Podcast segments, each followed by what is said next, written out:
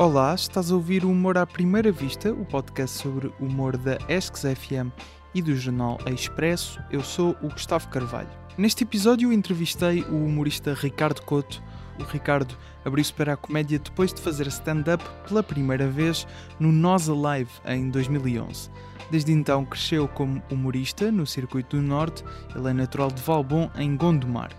Tem um podcast chamado Bom Amigo e até há pouco tempo trabalhava nas manhãs da Rádio Nova Era. Estudou jornalismo, cinema, mas é perceptível que é um grande estudioso de humor e que tem assumidamente uma intenção artística naquilo que faz. Estava nomeado para Revelação do Ano e Podcast do Ano nos Prémios IANA 2021 e chegou mesmo a vencer na categoria de melhor noite de comédia pelas noites do Maus Hábitos no Porto. O Ricardo escolheu ainda falar do humorista Mike Barbiglia. Segue-nos em humoraprimeiravista.podcast. O episódio 45 começa já a seguir à bela voz do Tiago Filipe. Humor à primeira vista.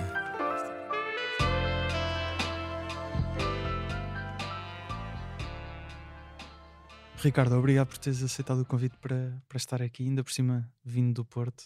Não, obrigado, Eh, obrigado eu, Gustavo, pelo convite. E tenho que também, já, já te disse em off, mas, mas pedi desculpa porque chegámos a gravar uma coisa que eu acho que até ficou boa eh, sobre, o, sobre o John Mulaney ali na altura do, do primeiro confinamento. Foi uma coisa que, que queria fazer na altura e depois. É daqueles, no fundo, tivemos todos muitos projetos de, De confinamento. de confinamento tivemos, sim, depois não, é não se verificaram. Esse foi o meu, que foi uma, uma coisa que só teve um episódio chamado Análise de Rotina. Mas quem Correu tão bem, correu tão bem, né? não é? Não, Não, mas gravei três, pá. Só que lá está, foi aquele problema de, de- da distância, né? Estávamos eh, via Zoom e a qualidade não é a mesma. Sim, pois uma pessoa depois eh, a editar e percebe que As aquilo pessoas já perderam é... uma análise minha a um beat do John Mulaney, que é uma coisa que o mundo de facto Sim. precisa bastante, não é? E eu analisar beats de pessoas de facto consolidadas. Não, mas tínhamos ali uma... Lembro-me de termos uma, uma conversa interessante até porque tínhamos algumas opiniões diferentes sobre. Como víamos o trabalho do, do John Mulaney. E isso é interessante. E, e eu queria começar contigo ah, por, por algo que, que eu vi e que também cola aqui com, com um bocado a, a nossa percepção de- do trabalho, por exemplo, do John Mulaney. Ahm, que tu és capaz de ser humorista, e isto não é pejorativo, é- é, Vai ser pejorativo. não vai, não vai, não vai. Eh, que vejo mais vezes, talvez, a falar eh, em intenção artística. Uhum. Quando, quando falas do- da tua comédia, do- neste caso stand-up, eh, não é? E hum, isto vem no, até num seguimento de também algo que fala, falei no último episódio com o Jesse David Fox, que é um jornalista americano que tem um, um Uhum. podcast também, o Good One. Um, e ele, ele falou um bocadinho disto, falámos um bocado da, hum, da forma como, como avaliar, vá, mas uh, de maneira pessoal, o trabalho do- dos comediantes. E, e eu acho eh, que há comediantes que de facto não pensam de forma eh, com uma intenção artística em mente quando fazem o stand-up. Uhum. E, e tu, eh, por acaso, mencionas isso várias vezes. Até acho que há às vezes algum pudor em dizer Eu eh, que há uma, contigo. uma intenção artística. Por exemplo, não, não que seja o caso, que não acho que seja, mas por exemplo, no, no podcast do, do Pedro Teixeira da Mota, eh, Uhum. há pouco tempo foi o, o Bruno, o Ricardo, Ah, a edição All-Star, né? a edição All Star, sim. foi o episódio 200, se não, se não estou em erro. E houve lá um momento, até o Carlos estava a dizer que tinha. eh, não tinha posto, tinha posto a autoria do, do projeto, Uhum. que deve ser até o trailer que, que podemos ver da, da nova série dele, deve ser isso Uhum. que, ele, que ele se refere lá, que, que acho que ele tinha mudado para a autoria de Carlos Coutinho Vilhena por algo que o Bruno tinha dito numa entrevista de não querer ser considerado sim, sim. artista ou algo desse género. O Ricardo também já falou disso. Sim, eu, eu, eu gosto dessa discussão da, da intenção artística. Talvez eu, eu aqui possa admitir que, que, que este discurso, para quem ouça a primeira vez, possa parecer assim um bocadinho pedante ou arrogante, mas na verdade o que eu quero dizer com esta questão da intenção artística, eles têm uma discussão muito interessante nesse, nesse episódio eh, do, do Ask TM, que eu aconselho toda a malta que gosta de Sim, vale, comédia a vale, ouvir. vale a pena.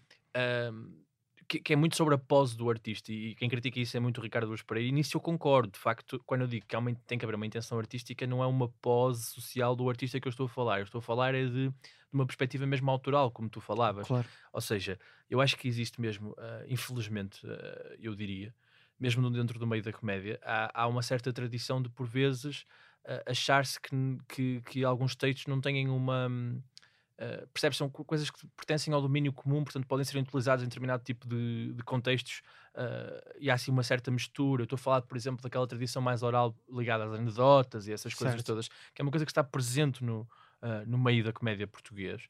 E muitas das vezes eu considero que. Eu acho que isso tem, tem um espaço válido, eu não estou, eu não estou a, a desvalorizar. Acho que isso é uma coisa diferente da stand-up comedy, é só isso. E às vezes essa falta de, de, de crivo e de, de, reclamar a autoria, de reclamar a intenção, de pensar o, o, próprio texto é uma coisa que eu sinto que falta muito. Eu às vezes sinto que aquela, que aquela coisa que muitas vezes os comediantes dizem do é só uma piada, isso acheitei-me bastante, porque não é só uma piada, é a nossa expressão, é uma expressão tão válida como qualquer outra. Portanto, eu não gosto muito do, dessa. Eu, às vezes, até é uma certa desresponsabilização com a qual eu não concordo, que é esta ideia do oh, isto é uma piada, não ligues. Pá, não, é, não é isso, é, é quase uma defesa um pouco uhum. uh, covarde. Seja, não, não, ou seja, não é nem subvalorizar nem sobrevalorizar. Não, não, eu, eu, não é? eu, acho que é, é uma expressão artística, como qualquer outra, e, e deve ter eh, essa análise, deve ter essa, esse escrutínio, deve ter essa discussão. E às vezes o, o que eu sinto é que os comediantes fogem um bocado dessa questão. Uh, mesmo esta discussão, uh, por exemplo, eu, eu não estou aqui a fazer, a fazer género, mas tipo, saúdo este tipo de podcast como o teu, porque é interessante discutir comédia, na minha opinião, para quem uhum. gosta de comédia. É, nunca tem piada e é sempre uma seca certo, para certo. quem. Uh, não este podcast que é incrível, mas, mas percebes o que eu digo? Tipo, discutir comédia claro. nem sempre é a coisa mais engraçada de sempre. Claro. As pessoas às vezes querem consumir a comédia, rir-se e chega, mas para quem gosta de, deste meio, como eu gosto bastante e, e é uma coisa bastante importante para mim. Um, esse, essa análise, essa discussão para mim é muito importante e às vezes os comediantes escusam-se dessa discussão e eu acho só um bocadinho a cobardia, sinceramente, uma certa desresponsabilização com o que escrevem, uh, uma certa. Uh, há uma espécie de culto meio cool da preguiça que é tipo, ah pá, eu nem estava a escrever muito isto, né? pá, vi palco e testei, pá, nem pensei muito. Isso, isso liga um bocado à pose que estavas a dizer. É, também. Isso eu não gosto, pá, eu sofro, e acho que a maior parte das pessoas também é, é assim, tipo, sofro quando as coisas correm mal, sou muito analítico, gosto, e eu conheço a maior parte dos comediantes uh, profissionais e, e, e, que levam isto de, de maneira séria, um, opá, gravam-se e, e, e ouvem-se e tentam uhum. melhorar e tentam perceber e, e, agora também nos últimos anos este boom da stand-up comedy também permitiu uh, o acesso às sessões de teste, que era uma coisa que não, não, era uma tradição que havia muito, infelizmente, mas isso vai uh, normalmente uh, acontece nos outros países e isto de certeza que vai fazer com que em Portugal o meio cresça também em termos de qualidade e isso é tu expores a tua fragilidade, é tu pôres o teu, o teu craft, o teu, o teu fluxo de trabalho ali uh, a ser julgado e, e, pronto para ser uh, burilado, digamos assim, aperfeiçoado. E eu gosto bastante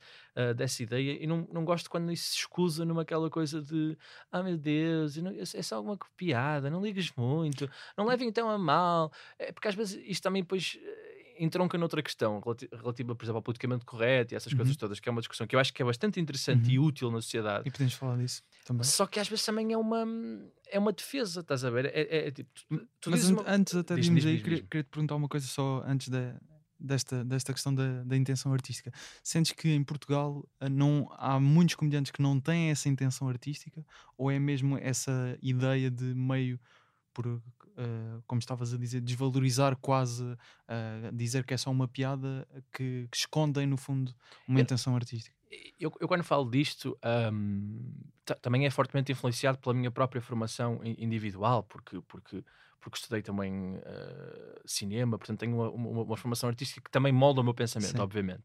Mas mas eu, eu, eu, não sei se é a maior parte das pessoas que o faz ou que não o faz. Agora, há uma, uma, uma, determinada parte das pessoas que não se preocupa muito com isso. E quando eu falo desta intenção artística, não é, lá está aquela pose que, que falávamos, não é o, o comediante que acorda e diz assim: agora vou escrever um texto porque preciso de inspiração. Não, às vezes não é uma coisa consciente, não é uma coisa uh, que está, acontece, mas não é uma coisa que estás a pensar, bem, agora estou a ser artista. Não, tem a ver com a tua postura na vida, com a tua, com a tua observação, com o teu método de trabalho, com a tua própria necessidade da expressão, que é uma coisa muito importante. Com essa pulsão, porque porque para mim fazer stand-up ou fazer comédia em geral é uma pulsão, é uma coisa que eu quero fazer, é a maneira que eu sinto uh, de melhor me relacionar com o mundo. Portanto, uh, não gosto quando isso é às vezes desvalorizado. E eu às vezes tenho alguma discussão Uh, com, tenho discussões com, com alguns comediantes sobre esta ideia da intenção artística e muitos acham que o que eu estou a dizer é isto, é esta pose, é esta coisa do é, não, vou chegar a casa e vou estar a pensar, não, tem que ser um artista, quero ir para ali. Não, isso não tem que ser uma coisa necessariamente consciente, mas se tu fores preocupado e se quiseres de facto melhorar a tua arte, é uma coisa que acontece naturalmente. Uh, porque se tu compara. compara Mas eu- consegues só, só. Porque acho que isto pode não ser bem, bem claro para, para quem esteja a ouvir. Em termos de. Eu acho que isto é muito difícil, mas consegues mais ou menos definir ou explicar o que é que é a tua intenção artística no a teu minha, caso? a minha Sim. uh, ok, eu, eu, eu vou, vou dar uma comparação geral e depois uh, posso dizer as coisas que me movem Sim, a mim. Mas, por é exemplo, isso. O que é que te move neste caso? a mim o que me move, uh, para mim a comédia é, hum, foi uma coisa que surgiu naturalmente e, e se expressou em termos de personalidade na minha vida. Ou seja, eu, eu, eu comecei a perceber que a maneira que eu tinha de interagir com o mundo era de um comediante, era fazer piadas, piadas para me defender, piadas muitas vezes para atacar, uh, defender. Tem a ver, muito a ver, por exemplo, com, com, com a ideia de, de algumas agruras que eu passei na vida, de algumas dores, e a comédia, o riso, sempre foi uma espécie de, de subterfúgio que nunca me salvou, mas que me ajudou a levar uh, melhor as coisas. E eu, eu falo muitas vezes, não só nos meus textos em palco, mas também já escrevi muitas vezes sobre isso. Eu sofro de depressão. Uhum. Uh, e a comédia ajuda-me bastante a lidar com a depressão e, e ajuda-me bastante a ser honesto. Portanto, a, a comédia uh, ensina-me também esta ideia de transparência. De... Quando eu digo transparência, não é ser totalmente fiel àquilo que eu estou a sentir e dizer a toda a gente e toda a gente sabe o que é que eu penso, mas é aquela ideia de ajuda-me a lidar melhor com aquilo, ajuda a que de facto aquilo que é uma coisa que me consome e que me magoa bastante, às vezes pode ser atenuado por eu estar a, é uma espécie de tentativa, e eu sei que o Ricardo Pereira fala muito sobre isso e nisto eu, eu, eu subscrevo Sim. esta ideia de, de, de combate falhado contra a morte, não é? É a tua, é a tua te- tentativa de vingança contra a morte ou contra a finitude, sendo que vamos ser sinceros, não vamos ganhar este combate. Mas achas que isso, é- essa questão que estavas a dizer de, de- no fundo é um escape, não é? De a comédia, de arranjares uma forma para, para lidares com, como disseste, da, da depressão, neste caso. Ah, isso, isso dirias que isso é uma definição da tua intenção artística ou é mais uma forma que tu arranjaste ah, para lidar com isso apenas? Não, eu- os meus textos, se eu pensar numa maneira generalizada sobre aquilo que eu falo na minha comédia, eu falo sobretudo ah, de coisas de família, ah, coisas de, de experiências próprias que eu vivi, histórias, coisas com que eu me envolvo, coisas que eu valorizo. Sempre uma perspectiva observacional. E isso meio que traduz um- a, a relação que eu tenho com esse tipo de coisas. Ou seja, estes assuntos que provocam alguma tensão na minha, na minha parte emocional acabam por dar texto por causa disso mesmo, por causa do meu processo emocional. O meu processo emocional ah, é muitas das vezes processar as coisas, não digo com piadas, não é? porque as piadas não, não substituem os sentimentos, mas, mas ajuda-me a lidar. Eu, eu, se algo me acontece, eu tento processar aquela história e quase que naturalmente a, a conto como se fosse um episódio de, eh, de comédia e começo a pensar nessa percepção. E se me acontece alguma coisa mesmo engraçada, eu gosto de partilhar e gosto de ter esta, esta criação. É, é uma maneira que eu tenho de, de me relacionar com o mundo. Aquilo que eu te dizia há pouco, de fazer uma comparação, é, é- eu comparo sempre com a pintura ou, ou com a literatura. É difícil eu perceber. é- porque como é que um pintor vive o mundo? Porque eu não vivo o mundo como um pintor, eu não, eu não percebo como é que é a expressão Uhum. Pictural, estás a perceber? Não sei, não sei o que é que acorde e o leva a pintar uma cor azul ou verde, mas de facto a- a o relacionamento dele com a realidade é muito relacionado com, com essa questão e com esse sentimento. Eu tenho isso, mas para a comédia. Eu e muita gente. E achas que a falta de intenção artística, que, está a ser o termo que estamos a usar, vá, mas podíamos, podíamos expressar de outras formas, hum, eh, achas que a falta de, de intenção artística está diretamente ligada à falta de qualidade de um comediante? Não, não, não, não necessariamente. Há, há, há excelentes comediantes ah, que conseguem sobreviver de uma perspectiva performática, por exemplo, e não tem nada, na- não há nada de mal nisso. O que eu acho que, que acontece é também uma, é um contexto muito específico do humor em Portugal. Ah, nós não temos a história do humor americano. Por muito que nós agora cons- consumamos amor americano ah, quando queremos, Uhum. basta ir à Netflix, basta ir ao YouTube, consegues não só ah, absorver o conteúdo mainstream, mas se tu quiseres procurar, consegues as coisas mais aleatórias e, e, e recônditas. A verdade é que o meio, humorista, o meio humorístico português é uma coisa algo residual. Por muito tempo que estejamos a viver uma fase de amplo crescimento e estamos todos entusiasmados com, com esse crescimento, e, não se, eu tô, faço, faço comédia há quatro anos, não se compara ao início do, co- com agora, tem crescido imenso e ainda bem. E o mais importante no meio disto tudo é as pessoas encontrarem cada vez mais o seu próprio espaço, muitas vezes de nicho ou de, de perceber que se tens uma abordagem diferente, isso pode encontrar as pessoas certas. Mas o que acontece em Portugal é que o meio, a certa altura, é um chapéu muito grande. A comédia é uma coisa muito grande, cabe lá tudo. Cabe lá a stand-up, cabe lá os atores cómicos, e às vezes chamar comédia a tudo pode ter esta, esta questão de, de, de se confundir algumas coisas, e, e principalmente na questão, por exemplo, stand-up comedy ou, digamos que, entretenimento. Uhum. Um, que é é tá- lá está, é uma palavra muito vaga, não arranjo melhor, uh, perf- performance, entertainer, são coisas diferentes. Há pessoas que conseguem ter uma, hum, uma como é que eu ia te explicar? Uma, opá, uma, um carisma, uh, uma naturalidade no palco Uhum. que pode suplantar a ideia autoral. Há muita gente a fazer isso. Claro. E, e são coisas.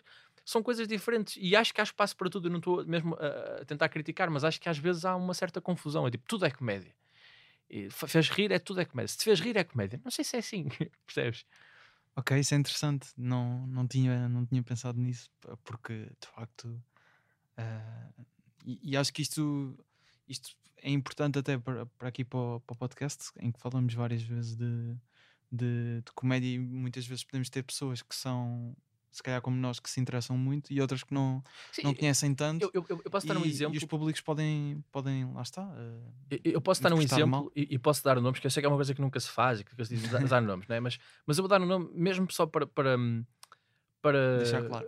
E, e- e é para, para- estabelecer esta comparação e perceber que eu não estou uh, a achar que um lado sem intenção artística Sim, também não sim, é um sim, lado. Mas, por exemplo, é-me difícil ver uh, uh, o, que o, o o Fernando Rocha fa- fazia mais do que faz agora, Uhum, como stand-up comedy, por exemplo. sim. Estás a perceber? Ou seja, eu não, eu, eu não, lá está, não estou a criticar, mas a certa altura ele fazia sobretudo contar anedotas e tinha um cunho pessoal na maneira como eu as contava e de facto aquilo era uma construção cómica. Uhum, Pode-se dizer isso. Agora, não era stand-up comedy. claro. Percebes? É isso que eu Não, estou a querer não, isso, dizer. aí sim. É isso que eu estou a dizer. Não, não estou a desvalorizar, não estou a acusá-lo de nada, portanto, que fique bem claro que eu não estou a dizer mesmo mal. Não é isso. Porque, porque às vezes é, é interpretado assim, este discurso que eu tenho, e, e- e- e consigo perceber porquê. Mas a verdade é mesmo esta que eu te estou a dizer: é às vezes acho que é um chapéu muito grande que as pessoas tendem a pôr tudo lá para dentro porque ainda não há uma, uma escala que te permita segmentar também as coisas, não é? Se bem que há coisas que não têm que ser segmentadas, mas eu gosto desta discussão. Mas, ah, ah, ou seja, não- só para concluir esta parte de Uhum. artista e autor e, e etc., que foi assim como, como, como começámos, ahm, achas que ah, cada vez mais há pessoas com intenção artística deliberada, não é? Porque está na parte da intenção ser deliberado, não é? Mas, mas que tem mesmo de facto um propósito cada vez mais a surgir aqui na área da stand-up comedy. Completamente. Olha, vou-te dar um exemplo interessante, que é, eu, eu, eu, eu fiz um mestrado em cinema e, e trabalho algumas vezes em cinema, Uhum. e para mim há uma diferença gigantesca entre a edição e a montagem. Ahm, a edição, por exemplo, é uma coisa muito mais ah, que responde a determinado tipo de, de ritmos, determinado tipo de, de, de objetivos, de enquadramento, enquanto a montagem é uma coisa um pouco mais autoral e criativa. Portanto, Ok. e tu mesmo em termos de tempo defines, defines isso mesmo. Há sim uma certa, uma certa distinção. Eu às vezes acho que na comédia também há isso. Acho que existe vários tipos de, de abordagens e há vários tipos de fins. Não tem que ser todos necessariamente o mesmo fim. Claro que o fim último é o riso, mas a maneira como tu chegas a esse riso é, é- é altamente plural. Ah, e sim, acho que cada vez mais estão a crescer comediantes ah, com abordagens muito criativas e acho que isso se vê ah, não só no mainstream, mas muito no underground. Quando eu digo underground, digo este meio não tão conhecido Certo. mediaticamente, das noites de comédia, que de facto vejo pessoas a aparecer que têm pontos de vista diferentes, que têm intenções diferentes, que têm estilos diferentes, o que é ótimo, e também revela, na minha opinião, um aumento gigantesco da cultura cómica. Que de facto, esta. Eu tenho pena que algumas pessoas acham que a comédia tenha começado com, a Netflix, né? porque houve, houve assim uma explosão mainstream e de facto as pessoas parecem que. Quem são os teus comediantes favoritos? Ah, curiosamente são todos os que estão na Netflix. Há mais, há mais mundo para isso, mas também não se exige a ninguém que. que Conheça tudo. Claro, e as pessoas veem aquilo que quiserem ver. Mas para um comediante acho importante ter sempre exposição como um artista, vou agora ser provocador, mas tipo, como um artista acho que tens que te expor a tudo e, e vês coisas diferentes, coisas que gostas, coisas que acabas por não gostar, coisas que podem fazer sentido para ti num determinado momento e depois ignorares. E acho que esse aumento da cultura cómica, o ver mais comediantes, o, o comediantes diferentes também conseguirem chegar a essas plataformas mais mainstream, ah, por exemplo, ah, comediantes experimentais como a Maria Benford ou, ou hoje vamos falar mais à frente o Mike Birbiglia, Uhum. o próprio John Mulaney tem uma abordagem peculiar. eh, isso é interessante porque são abordagens que não são tão. uh, são mais alternativas, mas que chegam a uma plataforma de distribuição mainstream e isso faz com que a cultura cómica também, de toda a gente, acabe por. uh, Tens o caso de- muito recente do Bo Burnham. E que- olha, como é que eu me estava a esquecer desse, de- desse exemplo? O- Que- O, Bo Burnham, o Bo Burnham é um excelente, excelente exemplo. Ou, ou, ou a Anna Gatsby também, que vai estar Hum. em Portugal proximamente. é Portanto, verdade. Uh, são coisas muito diferentes e eu gosto O James A. Caster. tá uma- também, também. E, e, por exemplo, há uma coisa muito interessante um, em relação à Anna Gatsby que eu estava a dar, e, e acho que pode ser exemplificativo desta questão de, que estamos a- a- aqui a debater no, no- no início, que é a intenção da intenção artística. Um, Anna Gatsby, quando lançou o Nanette, houve uma grande discussão em redor do Nanette sobre se aquilo era Se ou não. stand-up. Um, E mesmo se era humor. Sim, também é verdade, porque eu, eu por exemplo, acho que sim, acho, acho que não tenho dúvida nenhuma e não percebo como é que essa questão ah, sobre se é stand-up ou humor depois não é tida quando o Dave Chappelle. Quando o Dave Chappelle a fazer o 846, acho que é 46, Sim, sim, sim, sim. ahm, to- é unanimemente considerado stand-up. E eu percebo, mas porquê? Por acaso, por acaso vi algumas, algumas pessoas a dizer que não era. Achas que não? não, Opa, eu- ah, ouvi algumas, algumas eu, para mim, opiniões. eu, para mim é, eu, eu acho que esta ideia um O, bocado... o 846 do, do Chapéu. Sim, caso. sim. Eu, eu, eu, eu- mas eu vi muito menos polarização em relação ao, ao Sim, sim, chapéu sim, do, sim. do, do Mas eu acho que isso também é, obviamente, ah, o estar estabelecido como o Chapéu Completamente, está. Mas- ninguém está.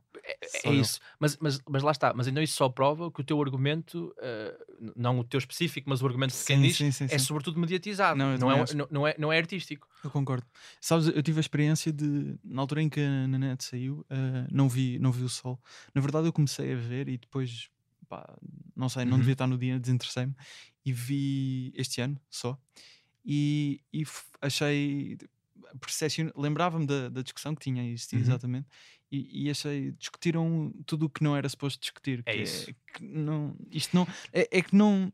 Tanto me interessa se dizem que é stand-up ou não. Isso- Não- sabes que isso não é mete esse um o bocado de confusão. Tu, tu, tu vês o daquilo. Nanete e pensas, isto não é stand-up. Se é a primeira coisa que tu pensas, É- lamento, mas estás Não, errado. não percebeste o espetáculo? É isso, é, É isso. isso, é isso. E, e, por exemplo, estavas a falar há pouco do Bob Burnham e também houve uma certa discussão em relação a este. Ou Inside, se é comédia ou não. É, que- totalmente, na minha opinião, é óbvio que é comédia. Só Sim, que da minha também. só que assim, foge do canon, é verdade, Claro. foge do canon. Agora, aqui a questão é: ah, tu vais optar por discutir as coisas com base na mediatização ou vais querer discutir a linguagem? Isso é o, que- é o- é o que mais me importa. E eu acho que o espetáculo do Bob Burnham vai, vai fazer aqui uma previsão que vai falhar completamente com todas as previsões que são tidas em, em, em podcast. Mas eu acho que é. Eu acho que o Bob Burnham vai provavelmente inaugurar uma época muito interessante, que é a ideia do especial de comédia não ser um espetáculo vivo. filmado Uhum. e pensares que um especial de comédia pode ser um, um, um produto audiovisual que não tem que ter necessariamente público, que não, também não tem que ser necessariamente feito em casa, mas é uma linguagem que vai extravasar o registro, porque os especiais de comédia, Certo. e eu acho que isso, por exemplo, deixa-me dar-te o exemplo do Bo Burnham, acho que isso é fantástico. O Bo, o Bo Burnham, para mim, é o melhor exemplo de alguém que percebeu as potencialidades das linguagens. Ah, eu acho que a definição do humor ah, mais correta que se pode ter é dizer que o, que o humor não é uma linguagem, mas é todas. Porque o humor tem esta capacidade E a forma, e a forma como as conjuga. exatamente de fazer quase que metalinguagem. Ele faz Uhum. uma espécie de pastiche de todas as linguagens possíveis Uhum. ele percebe todos os, eh, todas as intenções eh, sociais que exigem e, por exemplo, o The Office é o registro documental eh, Uhum. adaptado, mas é comédia, não há dúvidas nenhumas. Claro. Mas aquilo é uma subversão. Sim. E, eu acho que o Bob Burnham faz uma coisa interessantíssima que é perceber a linguagem e a potencialidade do audiovisual e da música Sim. e fazer uma coisa que é comédia, mas perceber que não é só filmar, é Ele- perceber eh, o corte, a montagem, etc. Também é linguagem cómica. Claro, e ele navega ali entre muitas áreas que vi, vi algumas coisas, algumas reviews, como quisermos chamar, sobre isso e concordo que é eh, tanto o estilo documental, tanto o- Completamente. parece quase um vídeo de YouTube. Aquilo, aquilo, ah, o que mais me fascinou naquilo foi ah, o facto daquilo já, aquilo já podia ter sido feito sem o contexto da pandemia, por qualquer Totalmente. pessoa que, que, que- tenha, obviamente, os recursos, ele obviamente tem muitos, não é? Ah, não só de aptidões dele, mas Que- também. Aquelas câmaras metem aquelas- muito nojo, não é? mas mesmo em termos de. Eu, epá, eu- eu fiz ele uma coisa é- que, que sei que não é muito hum, correta de fazer socialmente, mas eu vou buscar o meu telemóvel enquanto estavas a falar, diz, diz. mas só porque me lembra... dizer uma coisa? Sim, eu me, Eu lembrava, eu me lembrava de uma de um tweet que eu, que eu fiz uh, uh, print e até mandei para algumas pessoas, que é do Mike Barbiglia, Ok. que diz assim: uh, há uma discussão uh, se o novo especial do Bo Burnham é comédia ou não, ou o da Anna Gatsby, ou até o meu, que é uma Certo. coisa que ele também passou. O último, o New One. Uh, sim, o New One, mas também no início da carreira ele passou muito por estas, por estas Ok. discussões. E ele diz assim: literalmente não interessa para nada. Ou te faz rir, ou te faz sentir alguma coisa, ou não. Claro. O do Bo Burnham fez-me rir e sentir o mesmo da Anna. O mesmo Sim. da Anna Gatsby, desculpa. Talvez para algumas pessoas isto não funcione. Para mim funcionou. Se para funcionar, não não funciona para outros, não Tudo importa. O, o, o Jesse David Fox no último episódio dizia uma coisa com a qual eu concordo, que é a forma como ele avalia os especiais, como chamamos hoje, hum, eu, seja, os parâmetros a que ele dá mais atenção, obviamente fazer rir, não é? Mas uh, o ponto final de tudo é tem, aquele tem que fazer com que ele sinta alguma coisa.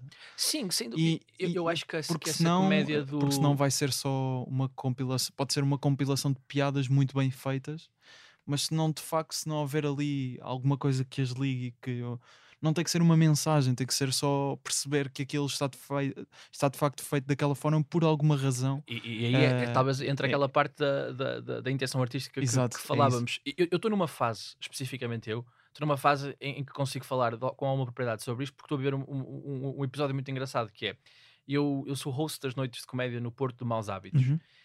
e todas as noites eu faço host. E o que é que eu senti desde que comecei a fazer host no último ano? É que às vezes o ser host, tu consegues ter piada no momento e consegues interagir com as pessoas e vais sacar uma coisa, mas aquilo vai morrer ali. Porque ele não tem uma aquilo não tem uma valência que não seja eh, aquele momento e fazer as pessoas sentir que aquilo não se vai repetir. E isso tem um impacto, isso ajuda as pessoas a relaxar, ajuda as pessoas a sentir-se parte daquele momento e até preparar os comediantes que vêm depois. Mas criativamente, eu sinto falta de fazer texto, sinto falta do risco do texto, sinto falta de, de dar a minha, a minha perspectiva cómica. São para mim coisas diferentes. Ah, eu não estou a dizer que ser host não é, não é ser comédia, também é, mas o objetivo do host é muito viver para o momento, enquanto o objetivo do stand-up comedian ah, fazer o seu set não é só para o momento, claro que também é. Mas, opá, não é fazer pensar, que eu também não gosto dessa coisa que é mais do que fazer rir é fazer pensar, não é? Sim. É fazer rir, mas é dar uma, um ponto de vista Claro. único e, e- e- e- e diferente de toda a gente. Porque vamos ser sinceros, eu posso ser um excelente host, mas no dia seguinte tu vais te rir muito naquele momento com aquela piada que eu fiz, mas no dia seguinte tu vais te lembrar muito mais de, um, de uma perspectiva de um qualquer comediante do que a piada do host. Piada do host funciona para aquele momento. Sim. Um, e isso para mim é interessante dentro da- do universo da E tu, e tu queres, portanto, começar a atuar eh, durante mais tempo seguido, não ser só aquele espaço de que estás ali alguns minutos para apresentar uma pessoa aí. Sim, sim. Eu, eu, eu também já tenho uma, uma bagagem muito grande. Eu, eu, já estou tantas vezes e tu, felizmente, muitas vezes, como, como stand-up comedian, eh, por mim, e era a minha experiência. Só quando surgiu este convite para fazer curadoria no- nas noites de maus hábitos, eh, São todas as sextas-feiras, atenção. sim, sim, todas as sextas-feiras eh, e tem jantar incluído. sexta, eh, vou lá estar. como- Sim, e já acaso sou eu o cabeça de cartaz, portanto por escolheste muito bem. Portanto, escolheste muito bem. Mas o que eu. o- foi, foi um processo muito hum, evolutivo e eu gostei muito disso porque eu nunca tinha. opá, já tinha feito de hosting algumas noites em que normalmente eh, convidavam-me a mim para ser headliner e eu levava sempre mais duas ou três pessoas comigo. E o que eu fazia era fazer uma apresentação no início, depois iam eles e eu voltava no fim. E esse foi um bocadinho o modelo que eu adotei inicialmente. E, e, pá, e resultava só que em conversa com alguns eh, comediantes, especialmente um que foi o Fernando Laguna, eh, para quem eu mando aqui um abraço, e é, e é um comediante espetacular lá do Porto, que tenho a certeza que vocês vão gostar de ver. Que é brasileiro, não é? É brasileiro, sim senhor. Uhum. Não sei porque é que tiveste necessidade de dizer isso nesse tom, mas estou a brincar, estou a brincar. Não, não, eu vi, eu lembro-me de ver hum, uma, aquela coisa que o, que o Joca fez no, no Instagram, a Flash Joke. Ah, lembro-me de ver sim, o sim, Fernando Laguna sim, sim. E com eu- uma boa piada. Já não me lembro qual era, mas lembro que era Foi pá, a única boa piada desse projeto. É, Estou a brincar, estou a brincar, estou a brincar. Estou mesmo a brincar. Ou não. Mas um. Estou a brincar. Ou não. Um grande, um, gra- um grande abraço para essa malta toda, também lá do, do Porto. E o que acontece hum, é, é que o Laguna foi-me falando muitas vezes de, de pá, se calhar é fixe tu criares esta hum, dinâmica de interagir com o público no início. E foi uma barreira que eu percebi que faz muita falta ah, nos espetáculos tipo Comedy Club. Ah, porque de facto dá. ah, normalmente quando as pessoas começam estão um pouco frias ou um pouco ainda constrangidas porque não se percebe muito bem o que vai passar. E quando vai lá alguém que interage com elas e meio que quebra o gelo, é mais fácil para toda a gente hum, seguir a isso, percebes? É, é, muito mais fácil para um comediante seguir depois de alguém ter feito o trabalho de host do, claro. que, hum, do que entrar a frio. Abrir sem, sem nada. E, e então nós fomos evoluindo para, para isso lá no, no, Maus Hábitos e eu acabei por perceber porque que era um modelo vencedor, que era uh, fazer este momento de host, uh, entravam os comediantes e a noite seguia. Uh, eu também não gosto muito uh, do host que volta sempre, eu prefiro fazer host no, no início e depois a comédia segue. Uh, Uns vão se chamando aos sim, outros. Sim. Eu não, não, acho que muitas das vezes o que acontece com. Eu também. Há, há, o Lorne Michaels, eu, produtor do, do Saturday Night Live. Exatamente, o Lorne Michaels, produtor do Saturday Night Live, ele dizia uma coisa que eu acho muito interessante, e, o Conan O'Brien falava disso no outro dia no seu podcast, que sou religiosamente seguidor. Ele dizia que o, que tu, no início da tua carreira, sobretudo, te defines muito mais por aquilo que não queres ser ou aquilo que não gostas do que aquilo que, que, tu és, porque o que tu és vai acabar sempre por ser uma coisa evolutiva e cumulativa. E eu, por exemplo, a minha experiência no circuito eh, nacional era às vezes achar que os hosts um, estavam a tentar uh, utilizar o, o, a parte host para fazer ou para compensar a falta de texto que podem ter no outro lado. Então era tipo, vai o host, apresenta e volta ao host e faz mais 10 minutos. E eu vi isso em vários sítios. E eu não gostava disso. Eu, como comediante, não gostava. E mesmo em conversas com outros comediantes, achei que não era muito fixe. Então o que eu tento fazer é fazer sempre ali uma, uma apresentação no início uh, e depois não volto. Uh, depois cada um chama o seu. Acho que okay. é assim. Estavas a falar de, dessa essa questão de definirmos por aquilo que não queremos ser, uhum. e até pegando no, no assunto que estávamos a, a, falar há pouco de, da intenção artística, acho que uma, uma das coisas que cada vez vai começar a acontecer mais é, é, é, é quando uma pessoa, por já podermos consumir tanto de uhum. comédia, como falamos na Netflix, no YouTube, lá fora, uh, de coisas lá de fora e mesmo, mesmo cá, cada vez mais também coisas eh, de comediantes portugueses, acho que cada vez mais podem aparecer jovens humoristas que já, já têm uma noção daquilo que não querem ser. Sim, isso e, para mim é muito importante. E isso, e, isso, e não, não é uh, acharem que já sabem como é que se faz. Não, mas pelo menos já tiverem uma ideia de, ok, eu conheço este género e, e isto, este estilo não é muito a minha coisa, não quer dizer que não posso experimentar, uhum. mas se já tiverem parâmetros ou linhas gerais pelas quais não, em princípio não vão transgredir, não é? Sim. Isso, isso, isso parece-me bastante importante. E isto liga. Eh, desculpa, desculpa. Não. Eu ia te dizer que em relação a isso, eu, por exemplo, assisti a algumas coisas que, que são, atenção, são normais, são coisas absolutamente normais, têm a ver com conflitos geracionais, conflitos de que, uh, daquilo que falamos há pouco, do meio ser de facto residual e agora está a passar por uma explosão. Portanto, há, há, há estes conflitos de abordagem, é natural, é natural. Mas, por exemplo, eu, eu lembro-me de, de, ver comediantes a fazer coisas um bocadinho mais experimentais uh, no circuito de bares. E, e, os comentários que eles têm no final, obviamente, uh, que as pessoas controlam esse circuito de bares, tenho uma preocupação de tipo, não podes fazer isto aqui. Claro. Só que eu, eu, percebo as duas partes. Só que para o comediante, na minha opinião, com a sua perspectiva autoral, ele não deve abandonar a sua perspectiva autoral. Era deve perceber mesmo. que meios é que tem que procurar para conseguir fazer valer a sua comédia. Mas tu achas, tu achas que isso acontece, só para inserir aqui uma pergunta, uhum. uh, tu achas que isso acontece porque muitas vezes quando estás em palco assim em, em bares que se calhar lá está devido ao, ao, circuito que temos, se calhar não, podem não ter eh, muitas as, condições, as condições ideais, por exemplo, ou, ou, ou, por exemplo, é um espaço que está a começar e, e, tu queres garantir que a noite é boa para, para não perderes uhum. aquele espaço para, para, para, o espaço não sair do circuito, não é? Uh, muitas vezes, se calhar, tens que sair daquilo que queres ser para aguentares a sala. Eu não acho, eu não acho isso, eu não acho nada. Não, mas achas que isso tem, que isso costuma acontecer? É isso acho, que eu, acho, que eu, acho que é uma pressão que muita que gente passa Uhum. Um, acho que isso às vezes acontece, e normalmente quando acontece é desastroso, uh, porque das duas, uma, ou corre bem e tu ficas a pensar, mas eu não quero que isto corra bem assim, um, ou, ou, então corre mal porque estás a abandonar a pessoa que és e não é honesto. a aura da honestidade é uma coisa que, que, passa muito facilmente, e por exemplo, eu tenho esta conversa sobre honestidade uh, com o Fábio Pascoal, que é, também é um comediante lá, lá, do, lá Porto. do Porto e, e um dos meus melhores amigos, e nós falamos muitas vezes sobre isso, e ele diz uma coisa que eu concordo absolutamente, que ele diz. Uh, tu não duvidas que o Bo Burnham é honesto criativamente. Ele não está, quando, quando estamos a falar de honestidade, não estamos a falar sobre contar coisas pessoais, como o Mark Maron, por exemplo, quem eu gosto bastante.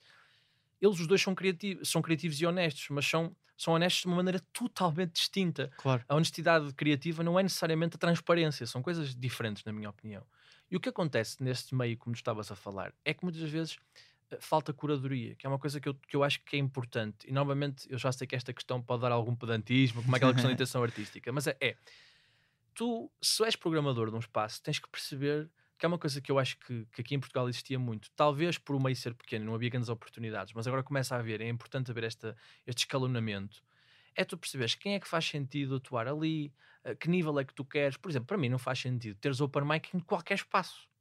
Eu adoro as noites de open mic. Para mim, ver pessoas novas a fazer é dar-me uma pica tremenda, mas há noites que se calhar não se não, se, não coadunam com open mics. Uhum. Open mics no sentido de alguém que está a estrear, não Claro. alguém que está, que está a fazer tipo Uhum. um, um set mais exigente depois de algumas atuações.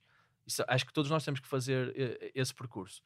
Mas é importante pensar isso também e perceber quem é que faz sentido atuar aqui, se calhar esse estilo não faz tanto Por atuar exemplo, aqui. no Maus Hábitos não costumas ter open mic. Não, costumas? não costumo ter open mic. Não, não- ninguém se estreia no Maus Hábitos, hum, por assim dizer. Uhum. Uh, o que acontece é que como há algum circuito de, de open mic, das duas uma, ou eu vejo eh, essa pessoa e considero que, que, que pode fazer sentido, ou então uh, o Maus Hábitos funciona muito com um núcleo duro de comediantes, que foi uma, uma hum, posso falar também sobre isso, de- de como é que eu estru- estruturei as noites do Maus Hábitos, mas também vem muito por boca a boca, de género, está a aparecer este, este, este comediante ou esta comediante Certo. que estão a ser fixe, uh, pá, teve três ou quatro atuações porreiras, se calhar já se pode dar aqui uns minutos no, no Maus Hábitos. Claro que parece que estou aqui a falar que Maus Hábitos fosse tipo o panteão, mas esse cuidado para mim é muito importante porque garantir que as pessoas tenham uma boa experiência é uma coisa que nem sempre foi possível no início, porque é normal, porque era o início, era muito insípido, Claro. mas agora a exigência também tem que partir de nós, criadores e curadores também. Ou seja, ah, essa, ques- mas ah, só para focar ali na, naquilo que eu estava a dizer, eu acho que muitas vezes essa questão de às vezes tens que sobreviver, tens que salvar Uhum. a noite. ahm, é verdade que podes fugir da tua honestidade enquanto artista, mas é uma das coisas que te disseste antes disso que é muitas pessoas conseguem sobreviver com a performance, Sim, e- apesar de não estarem a ser honestos. Uma Isso- das- Eu acho que isso, isso costuma acontecer. Sim, e uma das coisas que eu aprendi no- na comédia e que, que tinha uma ideia completamente errada, porque era um purista nesse, nesse sentido, é uma pessoa com um texto mediano, mas uma performance muito boa, sobrevive melhor do que alguém com um texto muito bom, mas uma performance má. Eu, eu achava que isto não era verdade, achava que as pessoas achavam sempre que o texto sobrepõe e não sobrepõe. Às vezes pode resultar das pessoas perceberem, ele está um bocado nervoso ou, Mas ou- mas o texto até era bom. Isso acontece. mas acho que também é preciso não diminuir o público, de achar que o público é sempre eh, uns totós que tens que engolir, eh, Certo. tens que lhes dar tudo à, à boquinha e, e fazê-los engolir qualquer coisa. Eu não acho isso de todo. Acho que até esse processo de curadoria e de exigência faz parte de um respeito pelo público. Tu percebes que tens que subir a fasquia, tens que perceber que aqui se atua desta maneira, quando digo desta maneira, tipo com, com esta exigência, porque tu próprio te sintas com pica de, de- de poder fazer uma coisa hum, em condições. Eu tive uma conversa muito interessante no meu podcast, no, no Bom Amigo, com, com o Joel Ricardo Santos, Uhum, quem vem também aqui um abraço. que também já, já veio aqui ao E já podcast. veio-se aqui, sim senhor. Hum, eu, eu tive uma conversa muito interessante com ele, que era sobre. eh, era uma questão da, daquelas quase como um desafio, que é tu estás a atuar e não está a resultar nada do que tu estás a dizer, mas tu tens uma anedota que sabes que vai resultar, usas ou não. A opinião do Joel no meu podcast foi sim, porque tens que dar àquelas pessoas hum, um espetáculo, foi isso tu- e um bom espetáculo, tens que ir fazer rir, foi isso que te comprometeste. E eu percebo essa lógica, mas não é minha. Eu não. Porquê? Porque eu não acho que tenho o direito de dizer coisas que não são minhas. Eu prefiro morrer pela minha criatividade do que escrever por uma coisa que não sou. Certo. E aqui, atenção, eu percebo completamente, é um confronto só de perspectivas, nenhuma está certa ou errada, que tu, tu tens a tua, e eu percebi esse ponto do Joel, acho que foi uma das coisas mais interessantes que, que foi falando também ao longo do podcast, essa, essa discussão, ficou-me na cabeça. E hum, assim como outra também, que também vai dar um bocadinho com esta. Esta é uma discussão que foi muito importante para mim no podcast, mas foi na vida também, que é uma conversa que me vem, vem muito, uma pessoa que eu gosto muito na comédia em Portugal, que é o Guilherme Fonseca. Uhum. E nós tínhamos. Também já cá esteve, queria só. repara o meta que nós estamos a ser. Isto é o inside, isto é o inside do Bob Burnham. Mas eu tive uma conversa muito interessante uh, com o Guilherme Fonseca no meu podcast um, sobre o que é que é esta ideia da, da realização e do sucesso.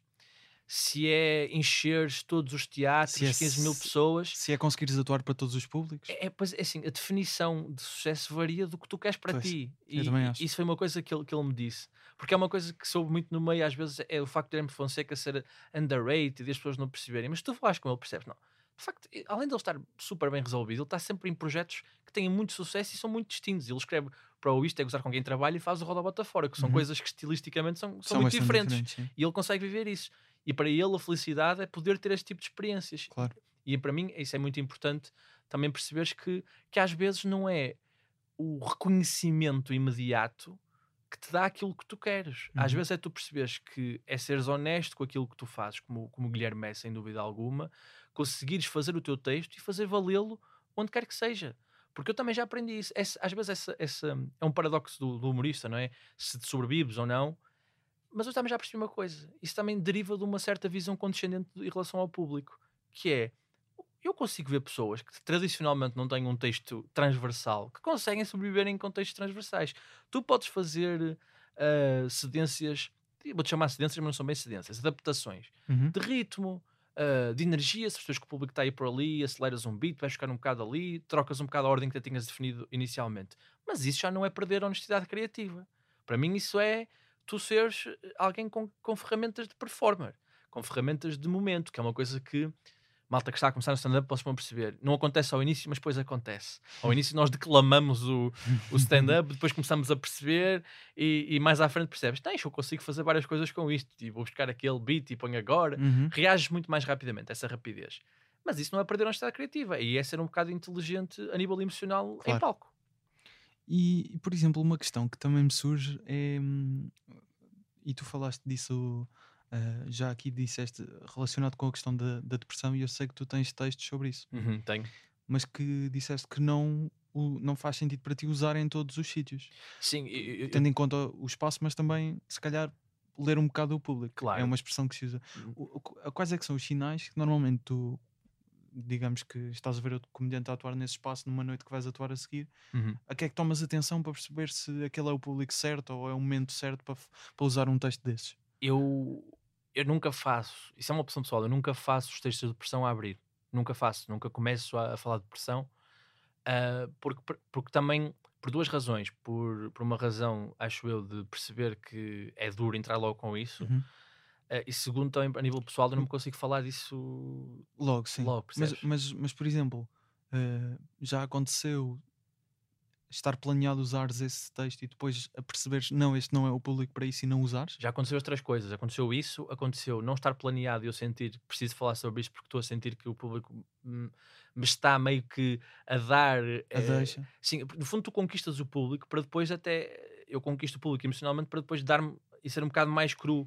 E Mas- também já aconteceu o contrário, que é definir, fazer e perceber. Não devia ter feito. Também Ok, acontece. mas, mas é, é, esse- é essa a minha questão. Quando tu tens planeado e tá- estás ali de lado a assistir antes de ir para Uhum. palco, o que é que te faz no público perceber não é, não é, hum, não é a altura para usar este texto? Ou isso é só uma decisão que tomas em cima de palco? eu normalmente só tomo essa decisão quando estou em cima de palco, porque hum, claro que tu vais percebendo como é que o público está e como é que o público é vendo os outros comediantes, e é uma coisa que eu gosto muito de fazer. Há comediantes que não gostam, ficam muito nervosos, mas eu entusiasmo sempre a ver alguém fazer comédia, mesmo que seja a 19 vez que estou a ver alguém fazer o mesmo texto. Às vezes, às vezes não é tanto o- porque eu já sei o texto, já sei para onde é que ele vai, Certo? é ver como é que o público está a reagir e como é que aquela pessoa vai fazer o mesmo texto pela décima nona vez e aproveitar Claro. aquela energia e transformá-lo numa coisa diferente. Mas, para mim, é bastante hum, interessante ah, estar em palco e estar a construir aquela energia conjunta que é uma coisa meio tácita entre ti e o público.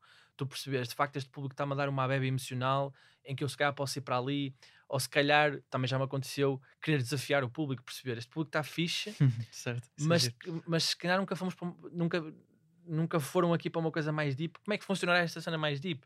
Uh, pá, depois também depende do meu estado de espírito e de, de como é que eu encaro, mas, mas eu gosto muito deste desafio e isso faço quando estou em palco e percebo a energia que estou a construir com aquele público. Porque, porque é bastante possível, e tu que assistes a bastantes noites de comédia sabes disso, é possível numa noite de- com quatro comediantes o público não ser uniforme. Claro. Eh, dar uma bévia muito grande a Sim, alguém sim, e sim, ser sim. muito frio com Sim. outra pessoa. E isso não tem a ver às vezes com a qualidade, tem a ver com. Pá, repara, o público nunca é o mesmo. São sempre, vamos dizer, tipo 50 pessoas com individualidades totalmente distintas que se juntam por acaso aleatoriamente naquele dia. Nunca é a mesma coisa. Nunca é a mesma coisa. É, há bocado em off eh, estávamos a falar e eu dei-te o exemplo da Maria Bamford, quem já Sim, falaste. sim, foi por isso que eu um bocado falei na Maria porque estava na minha cabeça. Exato, e, e só para só explicar a, a, a quem está a ouvir, aos ouvintes, ahm, que ela no, no especial que tem na Netflix, eu acho que ela até tem dois, mas é o último. Uhum. ahm, agora não me recordo do nome, qualquer coisa Baby. Ahm, Ah, agora também, eu sou péssimo Old com Baby. nomes. É Old Baby, é. é, não Acho é? que é Old Baby.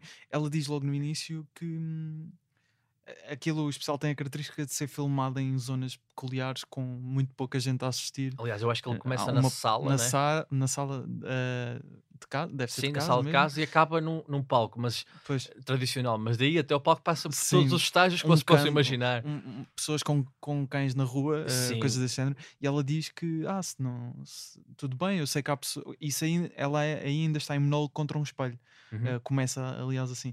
Ela, Pois é, tens razão. Ela diz, ela diz que hum, eu percebo que há pessoas que são arrastadas para estas noites, tipo, tudo bem. eh, houve pessoas que foram ver, ela dá o exemplo do filme do, do Spielberg, do Cavalo de Guerra. Houve pessoas que foram ver o Ca- Cavalo de Guerra com o melhor amigo porque lhes disseram que era um bom filme, e depois tiveram que aguentar as duas ou três Sim. horas que foi o filme.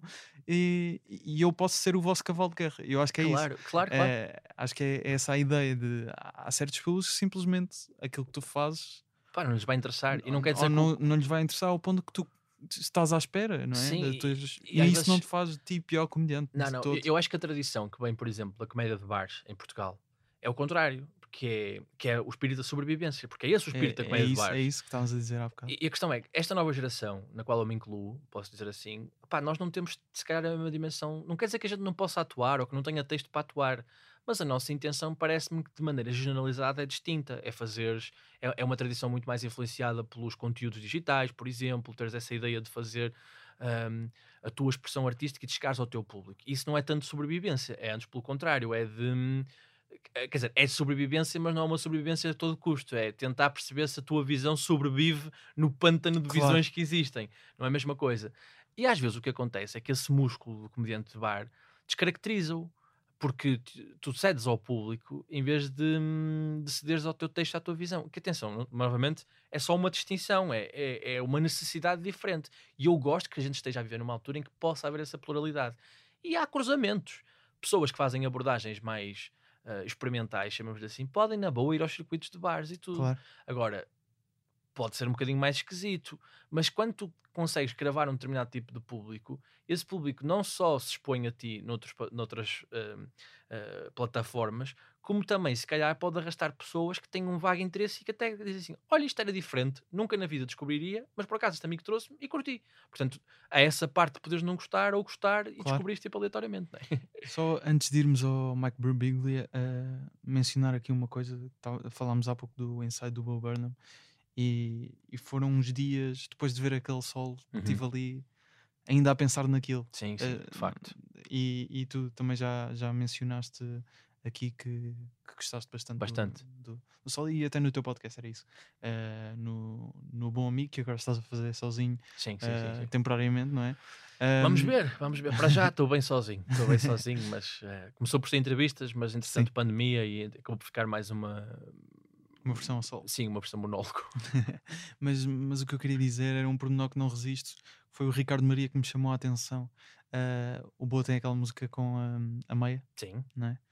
E é um pormenor muito bem apanhado a, a influência de onde é que isso vem, que é o Bo Burnham, quando ainda era miúdo no Green Room com o Paul Provenza, uhum. menciona um comediante holandês. holandês ou, ou belga, já, Ernst Tunen, não, não confirmei como é que se diz o nome do senhor, mas podem procurar. E ele refere exatamente: ah, sim, é um comediante que tem um número com, com uma meia. É verdade, é, é- é- É daquelas coisas. eu que também me tipo, lembrei, também me lembrei disso quando vi o, o especial, porque eu, eu vou-te explicar, eu, o Green Room é tipo. É É incrível, incrível, não é é? para quem gosta de comédia, mas esse é- episódio é específico do- epá, E é incrível por causa de- de- da tensão que se faz Sim, sentir sim, no sim, episódio entre o Mark Maron, que eu amo, adoro, e o Bo Burnham, que eu também adoro. Eu acho que até era um bocado o conjunto de Sim. comediantes mais velhos. E é muito interessante que a pessoa que de mais defende o Bo Burnham é a pessoa mais velha ali, que é o Gary Shandling. Sim, sim, sim. E ele fala precisamente dessa ideia de- da honestidade que eu te falava há pouco, que tenho essa conversa muitas vezes com o Fábio, que é, tu vais cantar ali para o piano, Mas o que ele vai fazer no piano é sólido, tem, é, tem piada, é Sim. honesto. Não tem que ser necessariamente ele a falar dele próprio, mas ele Certo. fala dessa questão, Gary Shandling, que era uma espécie de guru de quase todos aqueles comediantes Claro. tipo o Seinfeld e a Sarah Silverman. E, e é essa tensão que às vezes existe entre o Mark Maron e o, um, e o Bo Burnham é, personifica um bocado estas tensões que nós fomos falando aqui ao longo do, do episódio, que é esta questão de... Das pessoas com perspectivas diferentes Sim, sobre o que é honestidade, não é? E normalmente o Mark artística. Maron também não é a pessoa mais doce do mundo, é uma pessoa um bocado Amarga. amargurada com a vida, se bem que ele está muito melhor agora, e esse processo de, de, opá, de redenção também é uma coisa que, que, que gostei de acompanhar artisticamente, mas, mas essa tensão que muitas vezes existe, ah, dessa disputa ah, entre o que é que é honestidade e entre o que é que é uma escola que depois é confrontada com uma escola totalmente diferente. Imagina o Bo Burnham, ele fala disso ah, neste, neste brevemente também neste, neste especial no Inside, em que ele diz: quando eu comecei a fazer comédia, eu ia para os bares fazer comédia muito ofensiva, porque acho que como puto era assim que eu devia, que eu devia hum, expressar-me. Isso, aí ele a tentar jogar as regras do jogo, até que ele começou a perceber, do jogo tradicional, até que ele começou a perceber. ah, muito, muito por causa do Vine, que foi uma linguagem que apareceu e acabou já por E que ele desaparecer usou bastante. bastante, começou a perceber que- que a cena que ele tinha, a expressão que ele tinha, tinha fãs não jogando o jogo tradicional e Uhum. não sendo, na minha opinião, um ataque, mas sim uma, um desenvolvimento da, da Claro. área cómica. Pá, e o, a última coisa a dizer sobre isto é vão ver porque não sei. Faltam-me até palavras, sinceramente. É, é, eu go- eu gostei muito. Não sei. Aquilo, aquilo eu tive ali um- uns dias ainda. Só aqueles primeiros 10 minutos, 15 minutos.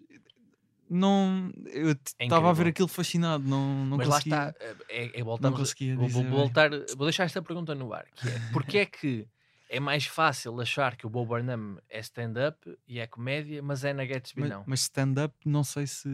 Ou seja, o Bob Burnham tem momentos de Ok, stand-up. se é mas- comédia ou não. Sim, se é comédia comédia. ou não, eh, vamos Sim, abrir sim. o chapéu. É- E aí na Gatsby não é. Porque, porque é que ahm, há uma certa Eu, vi, condescendência. eu por acaso, deixa-me só dizer uma Vi um tweet de. Até foi. o- Estamos a falar muito dele, mas o Jesse David Fox partilhou que era alguém que tinha dito que era. ah, em- não, não se pode negar que o Inside é uma masterpiece, mas Uhum. pode-se questionar se é comédia. Ou seja, uma obra de arte é. Isso toda- é- é- a pessoa está a dizer, uma Sim. obra de arte tem de ser, não, há, não se pode Mas é- questionar. Eu, eu- Mas eu- comédia não. eu- eu fico, fico sempre assim um bocadinho. Faz-me um bocado de confusão. Acho que às vezes as pessoas têm um pouco de medo de sentir outras coisas que não só o riso. Atenção, Sim, eu não estou a dizer que é distraído do riso. Eu acho que o riso tem que estar lá. Sim, claro. Mas eu acho que o riso pode misturar-se com outros sentimentos. claro pode. E deve, até, na minha Exatamente. opinião. Porque senão é uma coisa que, se tu trabalhas só para o riso, também podes ceder a, a certas facilidades. Sim. E é O uma- próprio, o próprio Daniel Sloss, que acho que nunca é claramente um stand-up comedian incrível, tem momentos nos seus espetáculos que o propósito dele naquele, naquela parte, ou o que seja, é dar-te outra coisa que não, que não um riso. O próprio depois- chapéu, e- eu acho que se pode dizer isso. O chapéu também, o chapéu também, claro. Eu, eu acho que há momentos do chapéu em que ele não está preocupado com a punch, está preocupado em construir uma tensão dramática que depois é aliviada pelo Sim. riso. E às vezes as pessoas têm uma definição de timing, que são aquelas convenções de humor que Sim. eu, pá, não devo ter acho que- recebido o livro de estilo. O, o Bird Revelation é um ótimo exemplo disso, Exatamente, também acho que sim, também acho que sim. Ahm, que é, é muito, muito aquelas estúpidas tensões raciais e tudo, em que ele escarafuncha a parte dramática. E essa parte dramática é muito interessante para depois para o alívio do riso e para a utilização do riso dentro desse contexto. Quer dizer que tu não te podes sentir mal antes de rires. Podes é misturar as duas coisas no mesmo. E eu, pá, eu acho que nós somos seres complexos o suficiente para não queremos só uma coisa. Pois. Mike Birbiglia, uh, agora enganei-me a dizer. o- É um nome, um nome um bocadinho complicado. É um humorista americano um, de quem uh, já mencionámos há pouco, mas ele, ele pelo menos tem quatro solos que, que encontrei que são em vídeo, mas eu sei que ele tem outras coisas antes que acho que lançou só em áudio. Um, e descobri aqui uma coisa sobre ele que não sabia: uh, que ele colaborou bastante com um podcast chamado This American Life, Sim. que é um o icónico podcast em termos de storytelling, Ganhou, de narrativos. o, o Pritzker. Pritzker, é- acho que foi o Pulitzer? Pulitzer ou Pritzker? Não Não, o sei. Pritzker é da arquitetura, não é?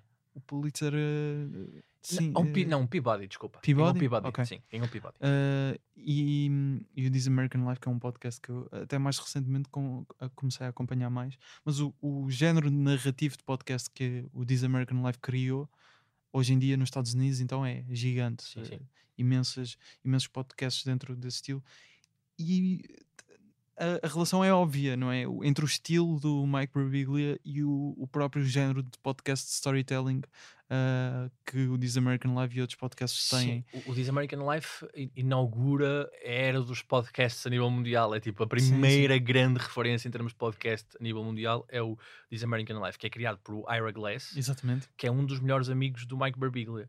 E o, e o Mike Birbiglia convida para, um, para o seu podcast atual, que chama-se Working It Out, que eu não sei se tu já ouviste, Nunca ouvi. mas vou-te dizer a premissa do, do, do, do- do podcast. Chama-se Working It Out e todos os comediantes, todos os convidados são comediantes e ele testa premissas e os comediantes que vão lá testam premissas Ah, também. ok. Portanto, é uma espécie de, de trabalho teste eh, que toda a gente está ali a fazer, sendo que há aqui uma, uma óbvia hum, o que podia ser uma óbvia desvantagem, que é ele estar ele está a preparar o próximo solo, ele fala disso e, e às vezes até repete nos mesmos episódios a mesmo, o mesmo ponto de vista e vês a evolução, mas esse arrojo, essa disrupção daquilo que é suposto, é uma coisa que me também agrada bastante no Mike Birbiglia.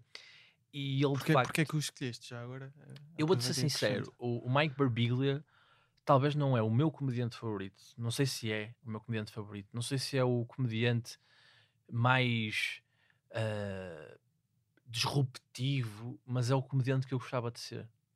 Sabes? É- é- do, do ponto de vista autoral, a honestidade dele, ah, o compromisso que ele tem com, com- com- com- a sua obra é uma coisa que me fascina e me comove mesmo muito. Porque me- mesmo este, este podcast que eu estava a falar, ah, expor este processo, tipo, tu dás às pessoas as premissas do teu próximo especial Uhum. e disponibilizá-los não é, não é tipo num espetáculo que fizeste, ah, porque ele também desenvolveu muito isso na pandemia, de fazer um espetáculo via Zoom eh, para tentar combater o facto de não se poder haver eh, espetáculos ao vivo. Não, não, aquilo fica registado para sempre. E há pessoas que dizem nunca faças isso porque depois não vais querer ver o especial. Eu sinto o contrário, estou mortinho para que saia o especial, para poder perceber como é que evoluiu. Certo. E depois ver todos os comediantes que passam. Sim, sem dúvida. E, e, e repara, todos os comediantes que foram lá, eh, tu- por exemplo, tens coisas tão diferentes como o Jimmy Kimmel ou a Maria Benford, por exemplo, também foi lá, só para voltar aqui. Tudo mesmo, os Lucas Bros, eh, ba- bastante, bastante gente. O último foi o Bill Hader, ainda não vi, eu adoro o Bill Hader. E, hum, opá, e tu ficas assim, ok, isto é, de facto, uma, uma disrupção, é um compromisso criativo e autoral bastante interessante. Mas eu acho que é difícil.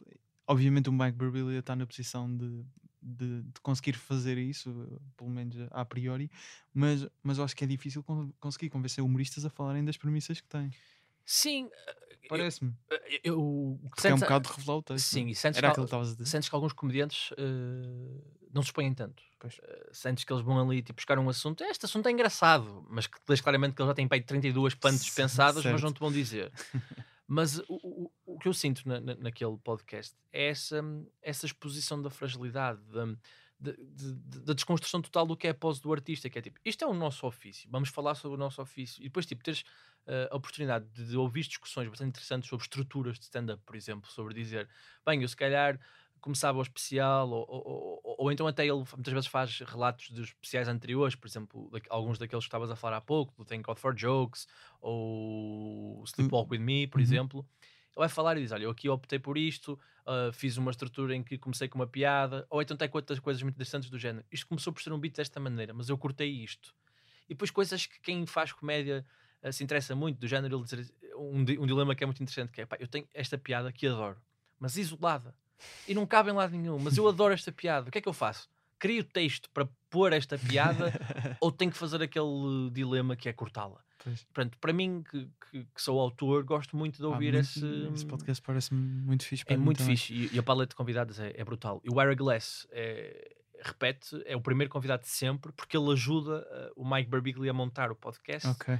e depois volta. Isso para casar no This American Life, dizendo que acho que faz todo sentido porque é de facto um comediante muito narrativo. Claro. É um comediante que, hum, que pensa ao pormenor, a big picture, uh, não é tipo vou e faço, e não, é, aquilo, é, é mesmo um, um act construído, e ele percebe as flutuações emocionais, e depois é assim, ele também foi acusado muitas vezes de não ser um comediante puro, Pois. não era o gajo que ia para bares. Que é meio cénico, não é? É, é isso, porque ele tem alguns, al- alguns Uhum. eh, comportamentos eh, mais artísticos do ponto de vista da pose, mais.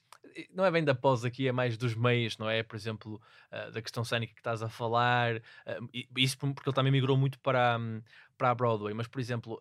o New One tem, por exemplo, aquele final com as coisas aqui. Sim, sim, que é, é so, so, sobre. Uh, a nova filha. Sim, e lá está. Uma coisa que ele tem interessante nos podcasts é essa visão conceptual, porque nós agora acabamos naturalmente por dizer este episódio, este especial é sobre a filha que é o tema geral.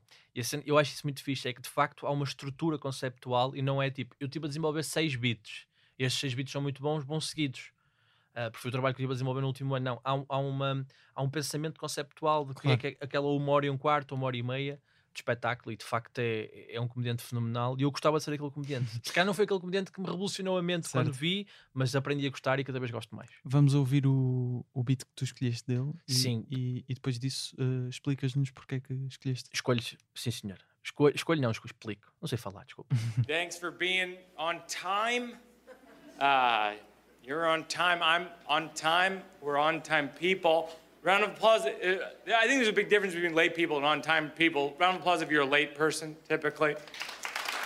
What, what late people don't understand about us on time people is that we hate you. And, and the reason we hate you is it's so easy to be on time. You just have to be early. And early lasts for hours, and on time just lasts a second. And then you're late forever. Late people always try to rebrand. Late, they'll say, I'm fashionably late, which is like saying I'm stylishly racist. which is another thing about late people. A lot of them are racist. And the reason these late racists drive me crazy is that they're often so good looking. You ever get ready for something with a late? They look into their closet like it's Narnia, like it's an infinite well of possibilities. On time people are just like, this is what I look like. Sorry about that. The reason I know so much about late people is I was raised by two of them. My parents are ladies, and uh, when I was a kid, my mom used to pick me up from my swim class at the YMCA 90 minutes after the class. I know she was like the cable company. Like I will pick you up between the hours of 2 p.m. and 6 p.m. One year we went on a family vacation. We left for the airport 45 minutes before our flight took off we lived 45 minutes away from the airport. My dad shouted at the security guard like it was his fault. This is the 80s when airport security consisted of a high five and a pat in the ass. It was a different time for late people. It was the golden age. Então assim, eu escolhi este beat primeiramente porque não é um beat em que a recepção do público é melhor. De facto, é um beat, uh, se tu reparares bem, em que o público está bem morno não está a reagir aos timings todos como é suposto. Nós tivemos uma dificuldade a escolher o, o, o beat. também são muito, muito longos, é, obviamente. É, porque é, são muito longos e depois há aquela, aquela questão da narrativa que nós falávamos há pouco, que é se tu isolas um beat do Mike Birbiglia, ele fica meio coxo, porque faz parte de um grande conjunto. Claro. E este beat em específico ele faz no Just for Laughs, mas também está incluído num dos especiais dele. E o que eu gosto neste, já não me lembro qual, mas, mas o que eu gosto neste beat é que tu vês ao pormenor a técnica. É, é, muito, é muito científico este beat. Não é a melhor execução, não é a melhor recepção de um beat, mas para quem gosta, e acho que isso é um bom exemplo do que é o Mike Birbiglia, tu vês mesmo a construção, a maneira como ele uh, começa o, o, o, beat falando da, da, da, premissa generalizada daquilo que vai ser o, uhum. o, o, beat no, no, na, na, sua globalidade, mas a maneira como algumas das piadas de transição, ou aquelas piadas que são muito típicas de Mike Birbiglia, que é tentar explicar a coisa muito normal e vai tipo, não, não, não, não, não, não. Ah, já agora isto, e depois volta outra vez certo. ao ponto. Ele faz muito isso. Isso é uma coisa eh, que é sobretudo partes. Texto, exatamente, esses à partes, mas tu notas que é sobretudo uh, uma coisa pré-pensada, não é performática, não está ali claro. para te iludir que é só o momento. É uma coisa que está muito construída. E mesmo os movimentos dele, se tu reparares, ele tem uma certa postura um, em palco uh, que é muito pensado. Ele, ele, pensa bastante nessa ideia de para onde é que eu vou, o que é que eu faço às mãos, o que, é, e depois utiliza muito sons, que é uma coisa que também vemos neste neste, neste beat. Quando eu digo sons, é aquelas vozinhas para caracterizar algum tipo sim, de sim. pessoas, que ele faz muitas vezes certo. isso. E isso ajuda-te a construir uma, uma atmosfera emocional que te permite fazer uma coisa que eu acho que o stand-up deve fazer, sobretudo, que é. Uh, tu não tens que concordar com o que aquela pessoa está a dizer, mas tens de estar a perceber o ponto de vista dela. tens que estar a perceber porque é que ela está a dizer aquilo, seja confusão, seja amor, seja o que for, tu percebes, ok, ele está a dizer isto porque de facto está a viver aquilo, consegue transportar-te emocionalmente e aquela construção é exímia, muito solidificada e fortificada, e eu acho que é um excelente exemplo daquilo que é o Mike Birbiglia, mas repito, não é de todo o, o beat em que ele está a deixar certo. a casa arder. E acho que também não sei se ele é esse comediante, se bem que às vezes o faz. Mas eu acho que a melhor maneira de apreciar o Mike Birbiglia é sem dúvida vendo os especiais dele e Sim. apreciando Eu- ali eu- o, o craft generalizado. especialmente o New One, ah, foi, Sim, sim. acho que foi o meu favorito. é o New eh, One, é- o New One é, é- é É brutal. bom. e, e junta muitas das coisas que nós falamos aqui. A, a ideia de honestidade criativa também com a honestidade pessoal, porque, porque isto também não estou a estragar eh, o especial a ninguém, mas até porque é a premissa geral, mas ele, ele foi pai, mas nunca na vida sonhou ser pai. E Exato. passou por muitas complicações até ser pai. E toda essa tensão é uma tensão existencial muito forte, que é tipo, ser pai não é uma coisa que comprar um carro e não gostares do carro. Eh, e ele explora muito bem isso e leva-nos por aquela viagem com ele e com a mulher de uma maneira muito interessante.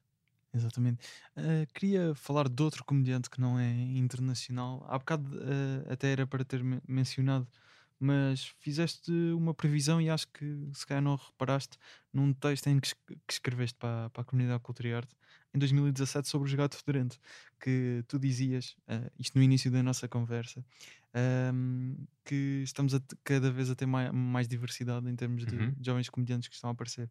E tu dizias em 2017, lá está, Estou em crer que assistiremos nos próximos anos à demonstração mais heterogénea da história da comédia.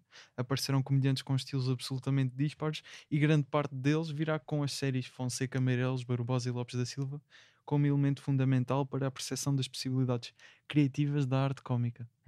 Mas já escreve muito bem, mas estou a brincar, Era o mas, que eu ia dizer. mas obrigado. Mas, Mas, ia- ia-te só dizer isto. eh, mas, mas diz, diz. eu para já dizer que eu sou aquela pessoa chata que gosta de escrever sobre humor. E Pois. gosto mesmo muito de escrever sobre humor e de pensar sobre humor. Tenho a certeza que qualquer um dos gatos Estás-me a chamar chata a mim também, mas sim.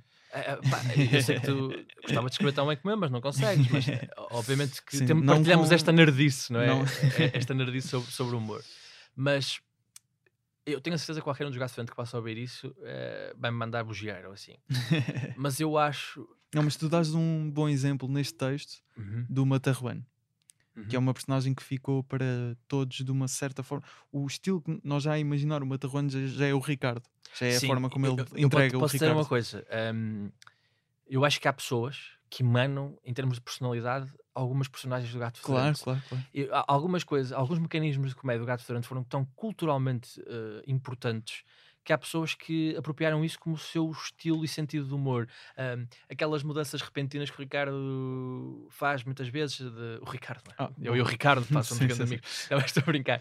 Mas tipo, aquela cena que ele faz do é, é, então não. Sabes isso? Sim, Isso- sim. Houve muita gente que foi buscar isso para a comédia e tu vês isso ainda hoje. Mas que eu é. acho que a influência cultural dos Gato Fedorento ah, é uma coisa absolutamente tremenda, revolucionária no humor. e, e para mim ter descoberto Gato Fedorento na adolescência foi, foi, foi, foi muito importante mesmo. Foi uma espécie de porta de abertura. E eu saltei aqui para esta citação porquê? Porque em todos os episódios faço uma pergunta aos convidados Uhum. que é Como é que conheceste o Ricardo?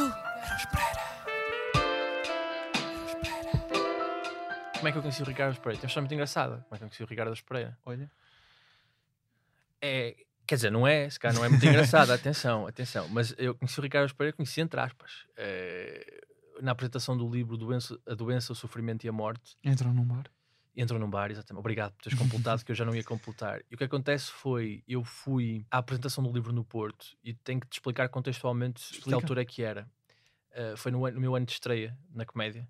Uh, eu tinha começado.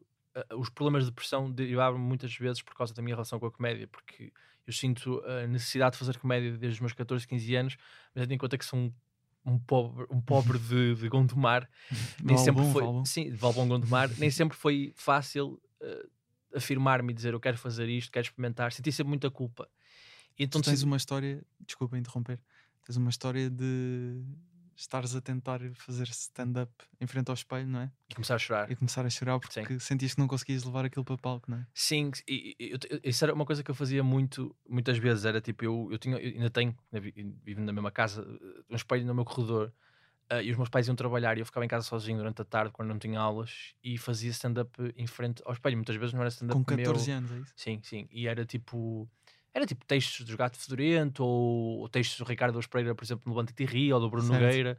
eh, coisas em inglês que eu comecei também a, Boa. a, a ver já um bocadinho mais tarde, esse, muito por causa da entrada do Fábio na minha vida e descobrimos juntos o, o Louis C.K. e foi, foi, foi uma coisa que mudou a nossa vida, eu posso dizer, criativamente. Uhum. E, e, e então, tipo, eu sempre tive muitas dificuldades porque foi sempre o meu sonho, mas eu não- ao início eu não sabia o que era o meu sonho. Sabia que queria fazer aquilo, mas não sabia o que é que se chamava aquilo, percebes? Uhum. Eu não te posso dizer que quero ser stand-up comedian ou quero ser. Certo. Tipo, eu quero ser comediante, mas não sabia como é que se chamava isso. Uhum. E então eu fazia muitas vezes essa cena de. E depois começava a chorar porque não tinha coragem. E, e pá, isso agu- aguçou muito a minha depressão. Claro que tinha a ver com o facto de eu querer muito seguir uma coisa, mas não ter eh, a capacidade de decidir fazer e- essa mesma E coisa. no que é que se evidenciava mais essa necessidade de exprimir através da comédia sem ser estás em frente a um espelho a fazer stand-up? Na vida em geral, foi a minha forma de sobreviver eh, socialmente. eh, Era muito por causa da comédia. Mas, eu, mas, ou seja, tu, só para perceber, porque ima- imagino que possa haver pessoas que de certa forma podem se sentir um bocado relacionadas com isso Uhum. de se estarem de alguma forma reprimidos, de não terem a coragem se calhar, de, de ir a palco. Ah, ou seja, tu, para ti, tu sabias que, que conseguias fazer. Sim, imagina, eu- Não- eu, não te posso dizer que sou. Eu tinha medo de não ser bom, mas há uma coisa que a minha psicóloga me disse, eh, que vai parecer um bocado Gustavo Santos. Aviso já, alerta Gustavo Santos.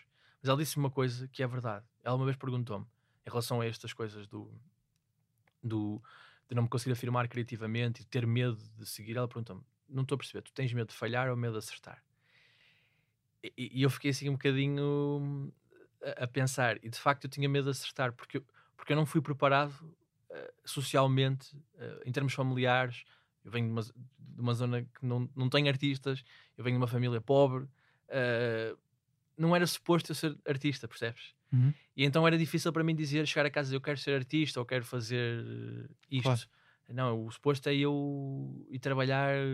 Pá, se eu conseguisse ser engenheiro, era uma grande cena. E isso foi muito importante para mim começar a afirmar-me dessa maneira. E de facto eu tinha medo de, de- de acertar. Uhum. E então ah, era uma coisa muito premente. E depois eu tornava-me aquela pessoa muito lamurienta, deprimida, sempre a dizer: Fogo, isso é o meu sonho, nunca vai acontecer a mim. E, e há dois momentos-chave com as duas figuras mortes, se calhar, do, do, do humor em Portugal, que são o Bruno Nogueira e o Ricardo Pereira, que eu vou incluir nesta resposta mútua, que tem a ver com o meu estado emocional. E eu ganhei um prémio Sofia, da Academia Portuguesa de Cinema. Certo? E, Terra-mãe, o documentário. Exatamente, Terra Mãe, o documentário. Que é uma coisa que muita pouca gente sabe sobre mim. É, é que, que eu ganhei um prémio de Sofia, que me interessa zero, mas fico- é uma coisa que dá fixe para, para me armar. Certo. E hum, nesse ano estava nomeado, eu penso que pelo Ivone Kane, a, Beatriz Batarda, que é a esposa do, do Bruno Bruno. E eu passei, porque este meu, minha intenção de ir para a comédia era uma coisa que toda a gente sabia, principalmente os meus amigos próximos, mas aqueles grupo que eu apanhei no mestrado de cinema, estava sempre a dizer: Tu estás sempre a dizer-te, tu és um, um cornas, és um cornas, sempre a dizer que és ir, que és ir, depois eu tenho medo, tenho medo, vai, tens que fazer humor. E eu comecei a brincar muito com eles, dizendo: É, então olha, vais ver, quando fomos aos prémios de Sofia, vai estar lá o Bruno Nogueira, que a Beatriz Batarda foi nomeado, e eu vou falar com ele. Nunca na vida achando que ia estar lá o Bruno Nogueira.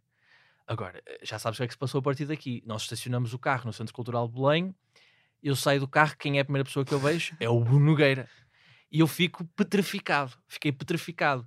Ah, fiquei assim a olhar para ele e os meus colegas estavam a sair do carro e olharam para mim, olharam para onde é que eu estava a olhar e disseram: Ricardo, já foste, porque foi tipo uma running de jogo durante meses. certo. E eu disse, pá, nunca vou falar. E depois estava naquela cena do, vai lá que ele agora está sozinho.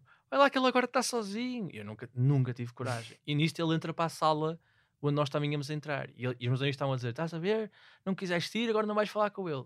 Pá, ironia do destino. Quando, quando nós estamos a sentar-nos eh, no auditório, eh, nós ficamos para na terceira fila. Foi quando começámos a perceber que se calhar íamos ganhar qualquer coisa, porque estávamos muito próximo do palco. Quem é que senta à minha frente?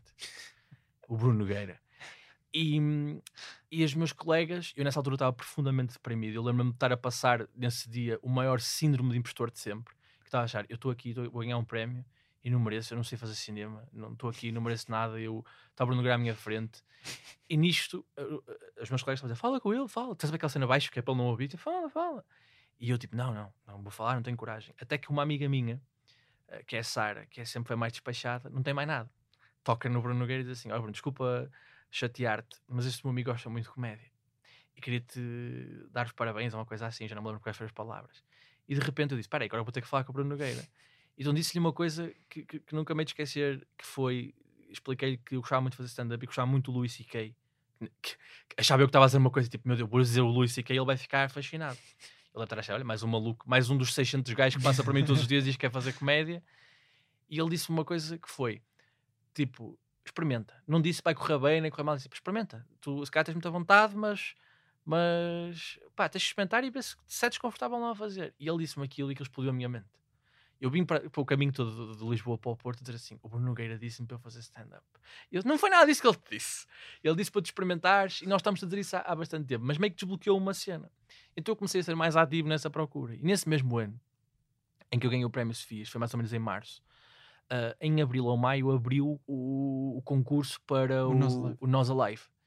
E esses mesmos amigos que eram de cinema uh, prontificaram-se logo a ajudar-me. Vais gravar uma cena, vais mandar. E eu estava. Uh, sabes que são imagens que eu guardo, um dia gostava de utilizar num, num, num, contexto, porque nas gravações desse pequeno vídeo eu estou profundamente deprimido.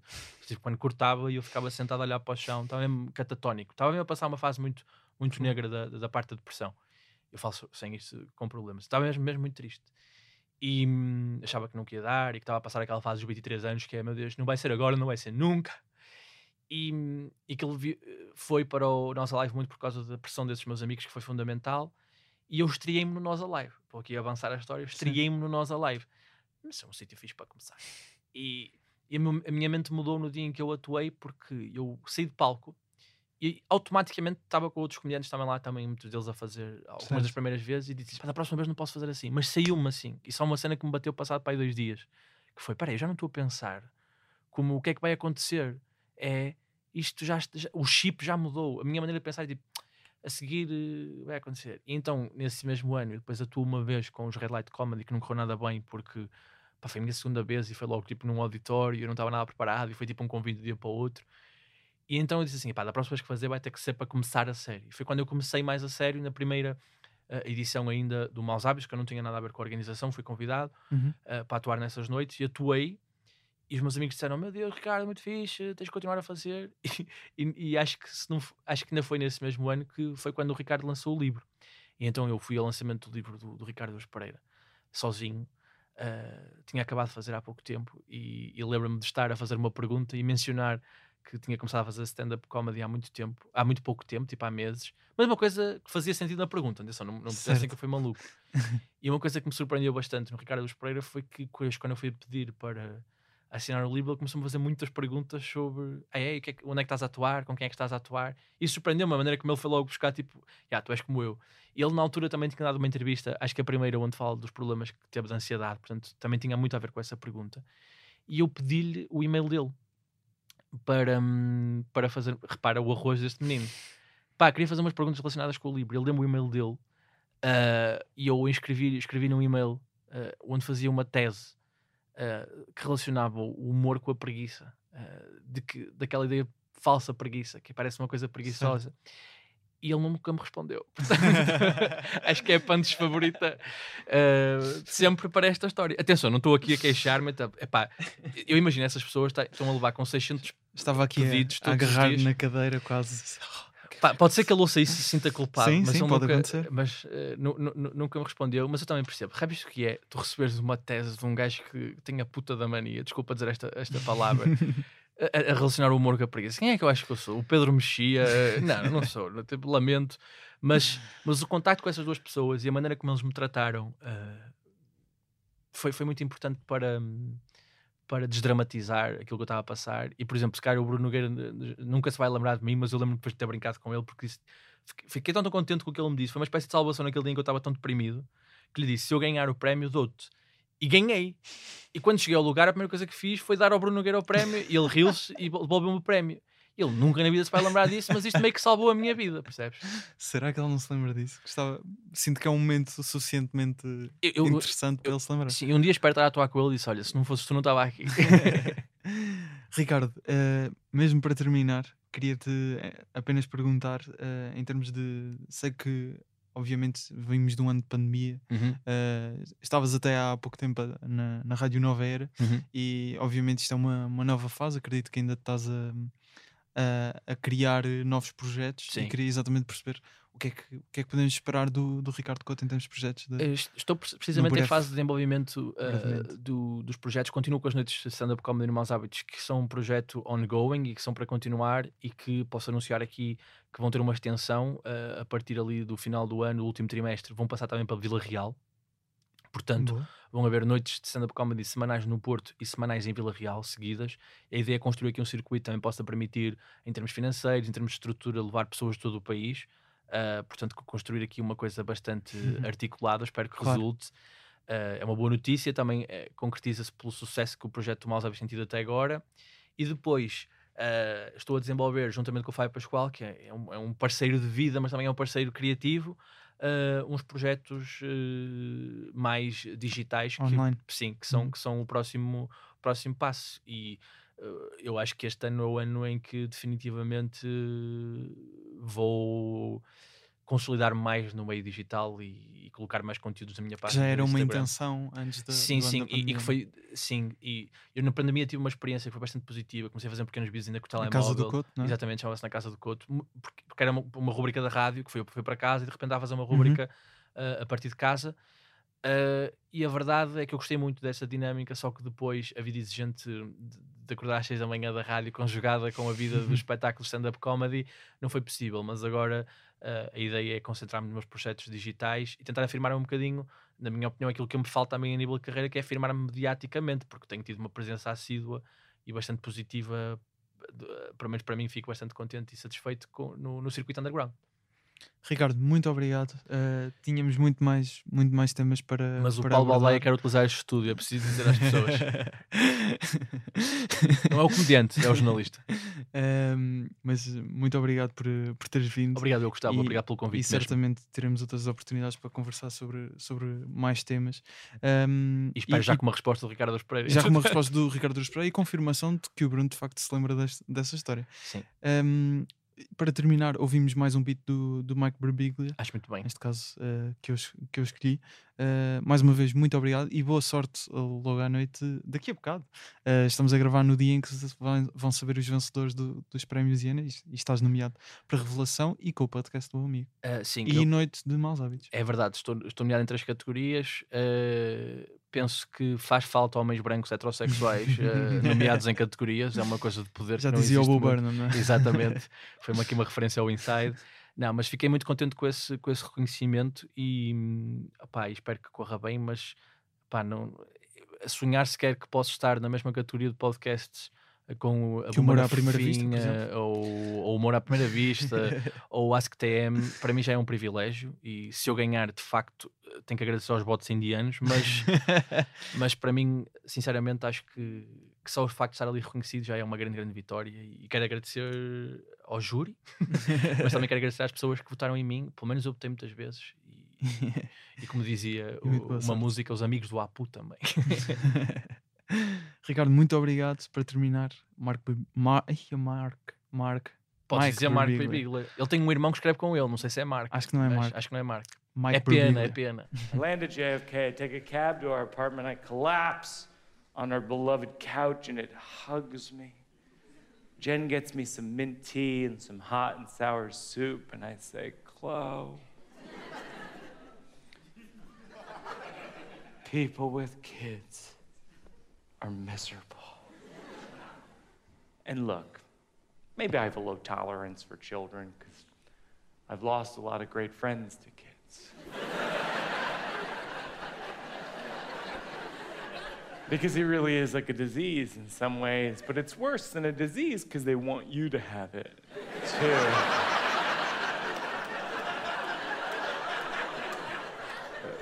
They're like, you should have kids too. I'm watching you do it, and I'm thinking I'm gonna not do it. They're like zombies, like, you should eat brains. I'm watching you eat brains, and it seems like it ruined your life. And the way you kill zombies, you probably know this from the movies, right? Is you shoot them in the head with a shotgun, or you chop off their heads with a machete or a samurai sword, which is also the way you kill anyone.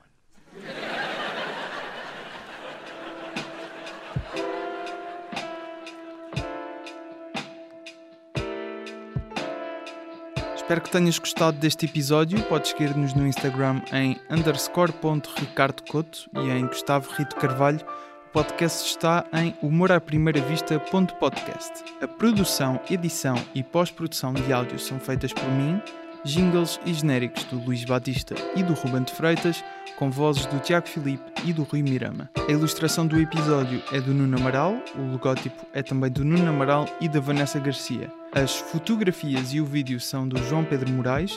Obrigado por ouvires. Estou aqui quinzenalmente às quintas. Até um dia.